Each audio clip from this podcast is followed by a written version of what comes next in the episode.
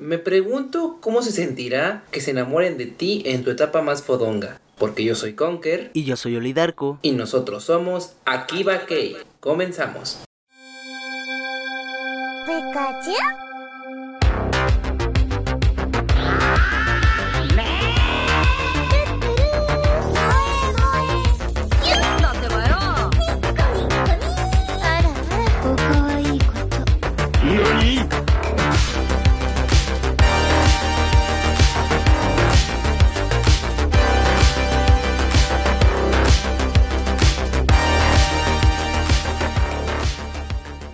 Retomando el tema de la semana pasada, ya saben, sobre el amor idealista y el romance en el anime, decidimos que como tema de esta semana hablaríamos sobre Horimiya, un shoujo que se atrevió a romper algunos estereotipos. Pero antes de meternos de lleno, yo creo que lo mejor sería darles una pequeña reseña para que sepan más o menos de qué va el asunto. Horimiya muestra la historia de Kyoko Hori e Izume Miyamura, dos polos aparentemente opuestos cuyos caminos se cruzarán cuando menos se lo esperan, demostrando así que el amor está por encima de las apariencias. Qué bonito, señores, qué bonito. La verdad, al principio pensé que se trataría del típico anime shojo que todos ya conocemos, y sí tiene un poco de ello. Si no, no sería shojo, ¿no? El chico tímido, sin amigos, conoce a la chica bonita y popular de la escuela. Y no esperaba que me sorprendiera mucho. Sin embargo, lo chido de esto es que no se conocieron de la forma tradicional que vemos en estas historias. O sea, cuando el chico tímido ha pasado por un momento trágico. No, aquí se conocen fuera de la escuela en su estado más natural, por decirlo de alguna manera. Y es que Miyamura tiene un lado muy diferente a como es en la escuela. De hecho, Hori ni lo reconoció a pesar de ir en el mismo salón. Y la verdad es que Sip. Pues nadie pensaría que este chico con lentes y algo otaku tenga un look totalmente radical con perforaciones y tatuajes, algo al estilo rockstar.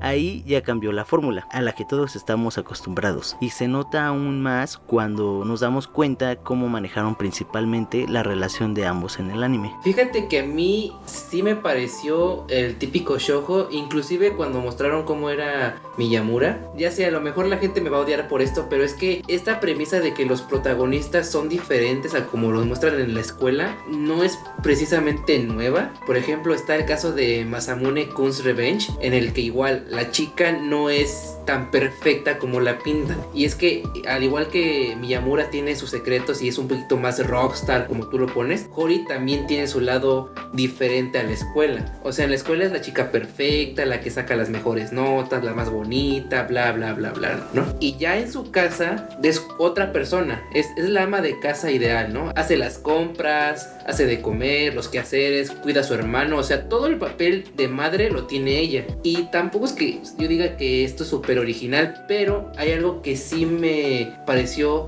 destacable, mínimo de Hori. Y es el hecho de que normalmente cuando ponen en un anime la chica perfecta está ligado directamente con la situación económica. O sea, como en plan, chica perfecta igual a chica con familia adinerada. Y aquí Hori no. Eh, por lo mismo de que ella tiene que hacer el rol de mamá, indica que su mamá no tiene el dinero suficiente como para que puedan vivir holgadamente. Entonces, en ese sentido, sí siento que hicieron un buen trabajo con Hori. Siento que hay más, más desarrollo, al menos al principio. Yo estoy hablando del principio. Yo sé que con Miyamura hay algo más de trasfondo, traumas, ya sabes, todo esto que muestran después, pero al menos en el inicio, en lo que es el principio, sentí un poquito más de peso en el personaje de Hori que de Miyamura. Al menos fueron las impresiones que me dio el anime al principio, pero lo que sí podría reconocer es que a lo largo del anime sí van mejorando mi perspectiva y si hacen que sienta que es un anime shojo diferente, aunque eso eso va a ser para después, porque sí tengo algunas cosas que que sí me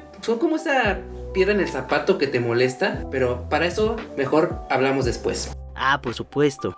Hori también tiene ese lado oculto de su vida, y eso me gustó mucho del anime, porque esas situaciones son un tanto reales aquí en México, y bueno, otros países. Muchas veces hemos sabido que las hermanas, en algunos casos hermanos, mayores se hacen cargo del hogar porque los papás deben ir a trabajar y todo esto el anime nos lo narra de una manera muy natural. No sé si me explico, o sea, nada del anime es exagerado, es como si estuvieras viendo la vida de, mm, no sé, tus amigos o algo así, y a pesar de que no tiene ese factor mayor drama, no es aburrido. Al contrario, todo lo que viven los personajes, tanto los protagonistas como sus compañeros, te transportan a una cierta nostalgia. Bueno, para los que ya cruzamos la preparatoria. Ahora que mencionas sobre la naturalidad de las cosas, también me pareció interesante el cómo se fue desarrollando su relación. Es decir, no fue un amor a primera vista como hemos visto en otros, eh, bueno, más bien en la mayoría de los shojos, en los que se dan cuenta que sienten algo por el otro, pero deciden no decir nada para alargar más y más la historia. En este caso siento que fue más orgánico, pues Miyamura comenzó a ir a la casa de Hori, todo, o sea, pero todos los días, por su hermanito y ni siquiera por ella. Eso fue lo que más me impresionó. Fue hasta mucho tiempo después que ella se dio cuenta que sentía algo por él,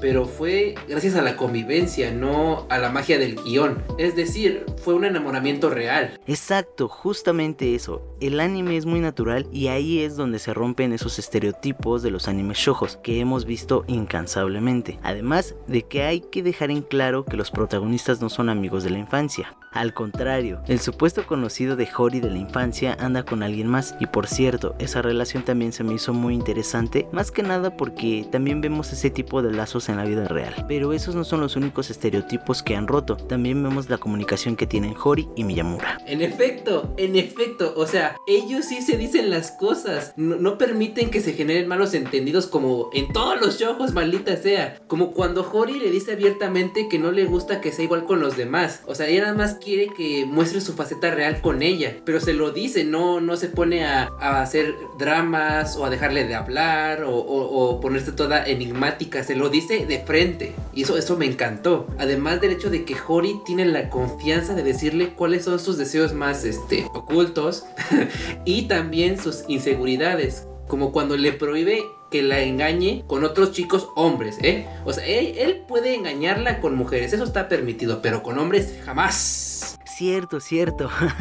no recordaba eso. O también que Hori le dijo a Miyamura que quería que fuera algo boy con ella. La verdad el anime está bastante actualizado a esta generación. No he leído el manga, pero sé que llevaba algunos años publicándose, así que tal vez esté adelantado a su época en cuanto a algunos temas. Yo lo que saco de este anime es una visión más fresca del shojo, o mejor dicho de las relaciones. No es perfecto, obviamente. Todavía siento que nos ponen un velo de color de rosa en los ojos, una visión todavía muy, muy idealista, volviendo a, retomar ese tema, pero sí se siente como una mejoría. Y si en años venideros vemos romances mucho más realistas, yo estaré ahí para verlos encantado, la verdad. Si bien es cierto que los ojos deben de ser color rosa, yo prefiero que sean un tanto realistas y siento que Jorimilla es perfecto para mí. Me hizo recordar momentos muy chidos de mi relación en la prepa y siento que el anime describe bastante bien una relación en esos años. Además es imposible no amar a Hori y Miyamura. Ah, eso sí, ¿eh? De que consigue evocar recuerdos, al menos a mí. Yo creo que todo el que lo vea, mínimo un, un, aspecto de su época de amor en la preparatoria va a recordar. Pero también lo que acabas de mencionar es totalmente cierto. Todos los personajes, no solo incluyendo a Hori y Miyamura, sino todos los demás que los rodean, inclusive el papá de Hori es una joya. Todos son personajes muy entrañables. Y es lo que consigue perfectamente este anime, es darle el foco de atención a cada uno. Ninguno se queda sin desarrollar y se queda atrás. O sea, todos tienen su oportunidad de brillar. Y siento que ahí está parte del éxito del anime.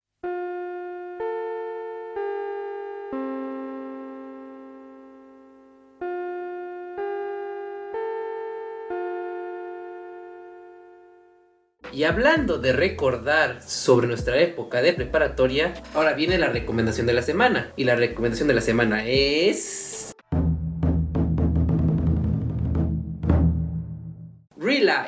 Real Life nos muestra la historia de Arata Kaisaki, un treintañero desempleado a quien se le presenta la oportunidad de volver a experimentar la época de preparatoria. Espero que lo disfruten así como nosotros lo hemos disfrutado. Si quieren dejarnos su opinión pueden hacerlo en nuestras redes sociales como Twitter y YouTube. En Twitter aparecemos como arroba somos Akiva y en YouTube como somos Akiva Eso sería todo por esta ocasión. Nos esperamos en el siguiente episodio.